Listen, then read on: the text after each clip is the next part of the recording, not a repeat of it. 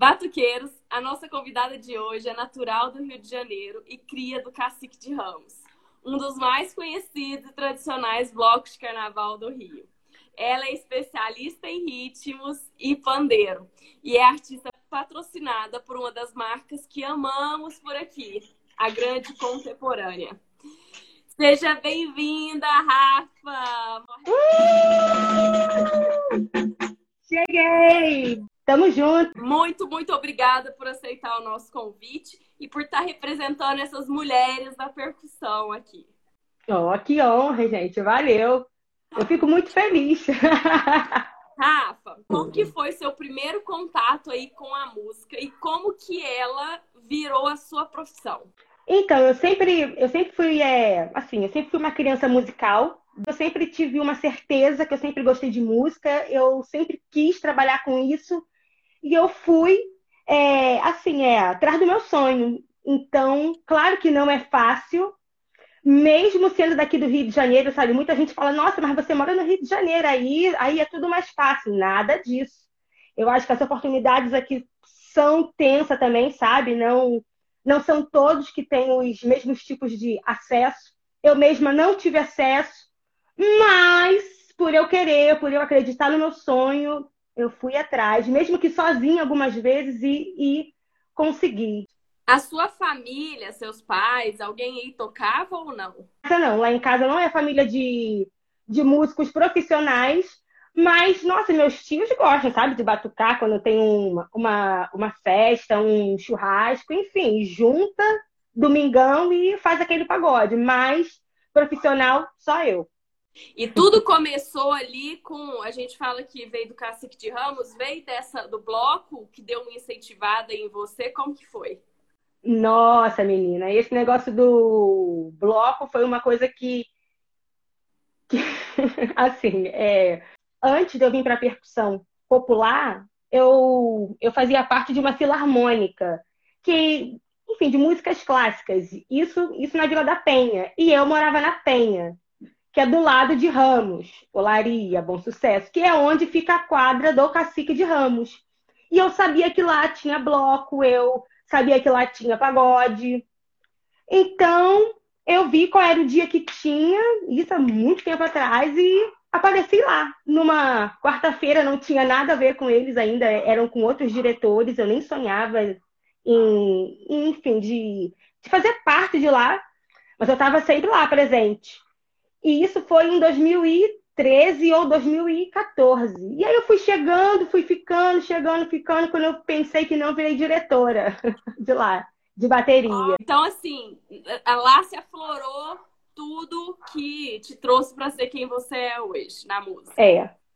Teve, teve essa parcela como, como samba, né, que foi no Cacique, onde eu aprendi tudo de samba, de parte do alto, de samba enredo. Isso veio de lá mas eu acho que a minha bagagem profissional da música veio da rua, porque é a rua que forma a gente. É, a rua que nos ensina muita coisa, sabe? Não é só uma, uma academia ou um, ou um templo sagrado. A rua é uma escola. E eu que falo assim, com muito orgulho que eu vim de lá também. Que máximo. Falando aí da rua, na época você tinha quantos anos aí que você, tava, que você foi tocar na rua? Então, antes, antes de eu de eu sair tocando na rua de fato, eu comecei fazendo teatro de rua. Nisso eu era, nossa, eu era menor de idade, sei lá, 13, 14 anos, sei lá. Tipo, nossa, tipo, arte corrida. Tipo pirralha mesmo. É, tipo, tipo pirralha mesmo. Então, comecei fazendo teatro de rua, mas eu vi que não era muito a minha vibe. Embora eu, eu amo, é, eu amo estar na rua até hoje, eu gosto muito de teatro, mas são coisas diferentes, ao menos, ao menos para mim. E eu precisava de grana, queria trabalhar com música, eu não sabia fazer outra coisa na época. Eu não, eu quero, eu, eu quero viver de música, eu preciso de uma grana, eu preciso, preciso, preciso. Enfim, encontrei com alguns amigos meus que, que já faziam isso, que vieram de outros países para cá, para o Rio. E eles falaram comigo: Nossa, Rafa, você tem que ir para a rua tocar, você tem que defender a sua grana na rua. Vai para o trem, vai para o metrô, se vira. E aí, aquilo ali foi um, nossa, é verdade, eu tenho que ir pra rua, sabe? Porque senão ninguém vai me chamar, ninguém vai me conhecer. Que massa. E aí, dali comecei a ir, ficava 12 horas, 8 horas, todos os dias, com vários amigos meus. E a gente vai é, criando resistência, né? aprendendo muita coisa, aprendendo a trabalhar, aprendendo a fazer o seu próprio dinheiro. Isso é muito importante. Eu acredito que a rua traz uma maturidade, né? Muito grande, porque do jeito que você é, é visto e glorificado por algumas pessoas, com certeza outras não, né? Então, eu acho que isso traz um amadurecimento muito grande você pro profissional que, que pro mercado que você vai entrar depois, né? Muito grande, muito grande, porque é exatamente isso, Luana. Você sabe que quando a gente está na rua, não é a mesma visão de quando você está num palco tocando. Ou de quando você está numa casa de show. São outros olhares. Então, ali você é meio que obrigado a mudar a forma do seu trabalho. Você vê ali que você não é mais um, porque você já tem já o preconceito que existe. Olhares que existe. Eu sendo mulher, com mais uma outra mulher que nem eu na rua tocando. Nossa! Sabe? Assim, já fomos expulsas, já saímos já do metrô várias vezes, sabe? E, enfim, isso é tipo um... Acorda, muda, cresce. É, viver da música não é fácil, né? Nunca é fácil. Nunca foi e acho que nem será. Por as suas principais dificuldades que você enfrentou ou que você enfrenta escolhendo viver da música?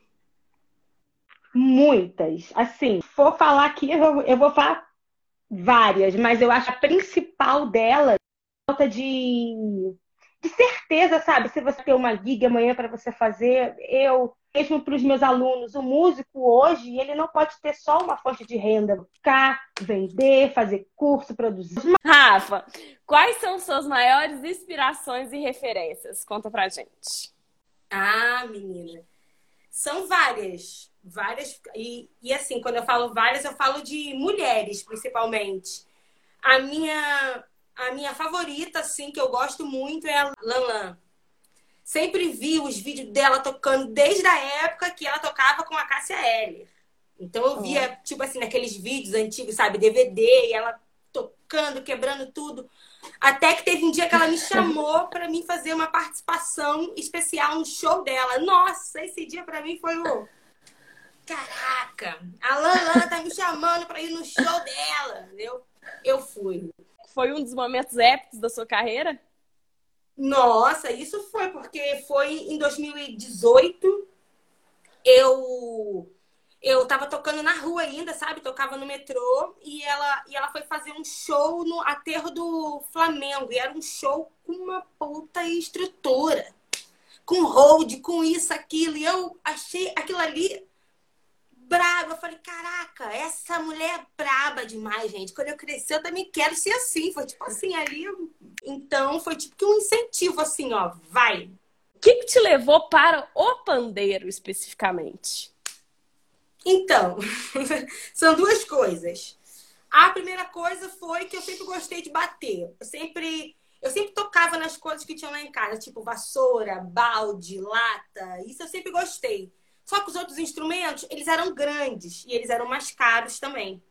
E um dia eu vi a Ana Carolina tocando pandeiro e eu achei isso a perfeição. Eu falei, caraca, se essa mulher tá tocando, eu posso tocar também.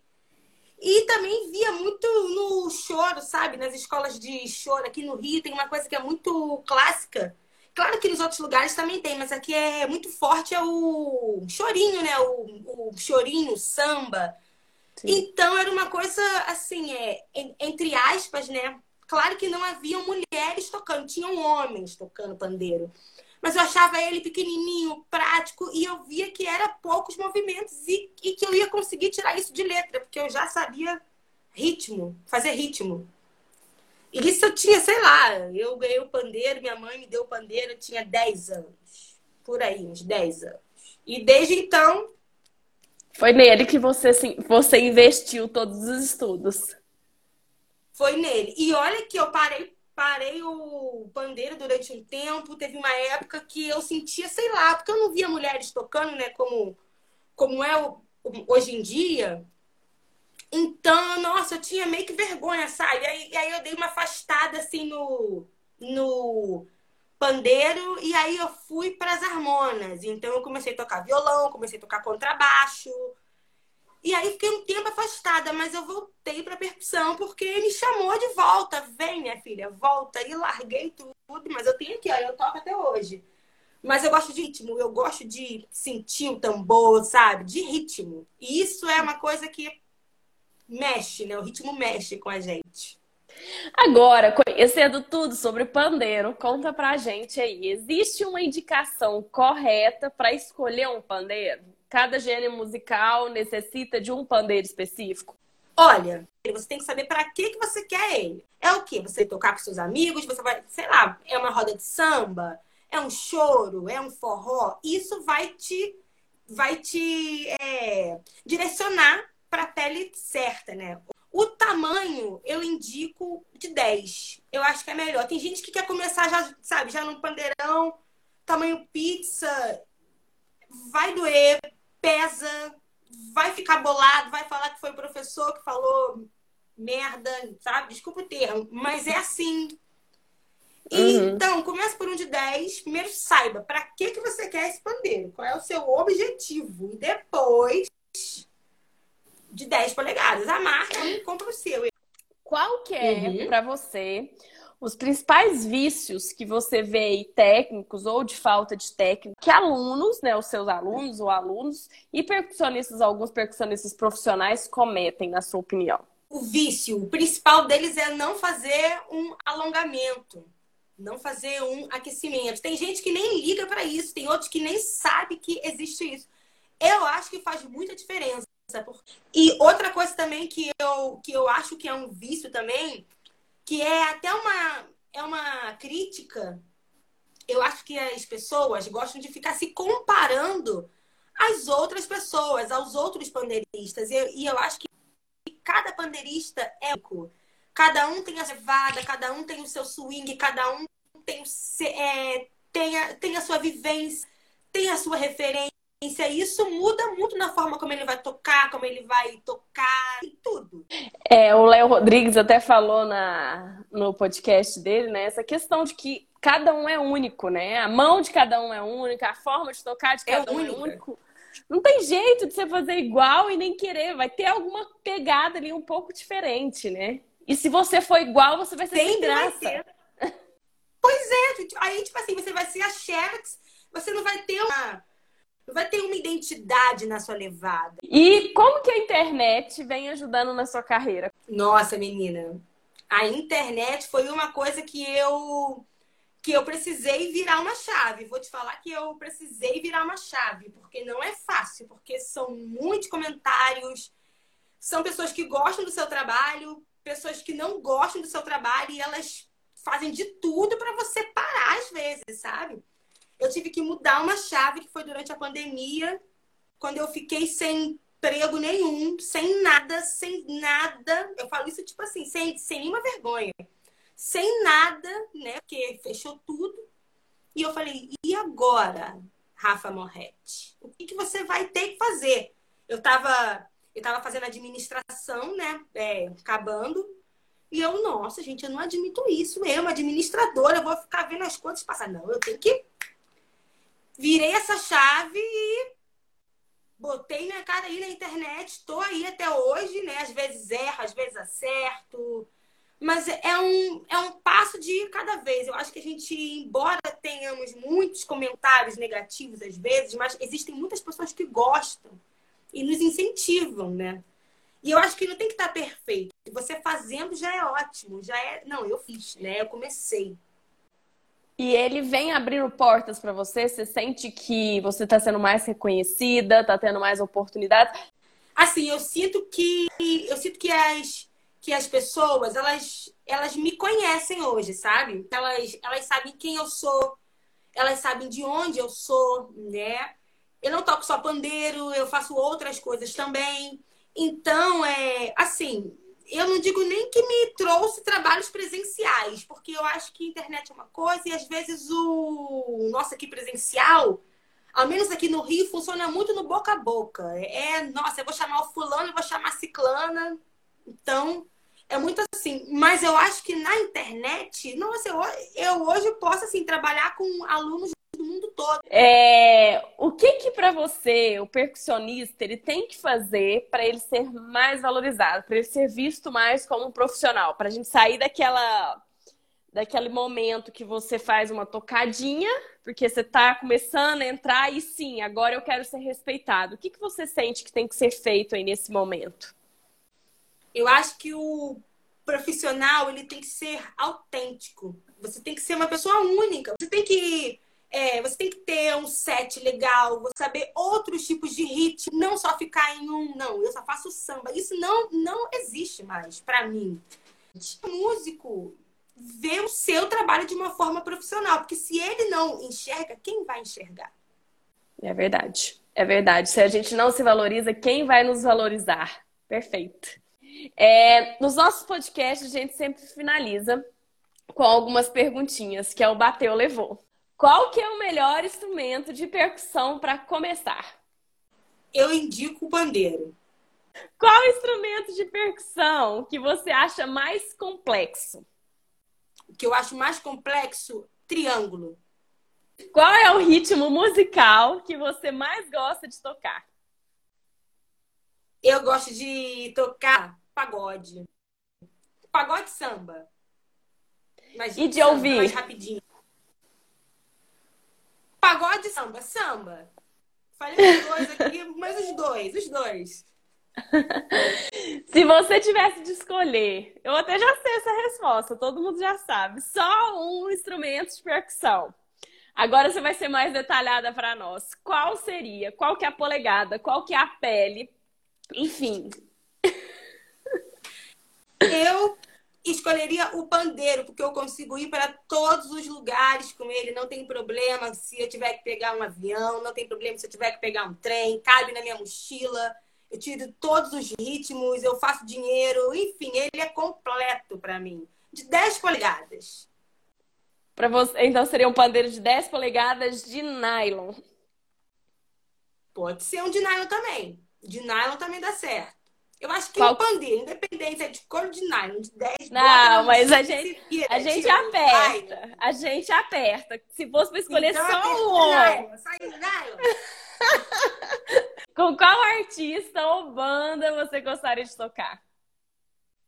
Nossa, eu gostaria de tocar com Fundo Quintal. E para finalizar, manda pra gente uma mensagem final de incentivo para todos os batuqueiros que estão nos ouvindo. Um conselho: estude. Não adianta você ter talento se você não estuda, se você não se desenvolve. Existe perfeição para mim quando você estuda. Então, estuda. E o segundo conselho é: se você quer ser um músico profissional, se enxergue como um profissional. Não deixe que as pessoas desmereçam o seu trabalho. Se valorize. Muito bom. Para quem não segue ainda a Dona Rafa, vai lá no Instagram dela, Rafa Moretti. Além de o Instagram tá bombando de conteúdo, tem o YouTube dela, tem o curso dela, enfim, gente, sigam essa mulher. E se vocês ainda não conhecem o nosso portal Batuqueiros, vai lá que tem muito conteúdo massa para vocês, para vocês conhecerem mais sobre os instrumentos, tirarem dúvidas. E também tem o nosso podcast com a Rafa e mais vários outros percussionistas no nosso podcast Batuqueiros, tá? Muito obrigada a todos vocês espero vocês nos próximos podcasts.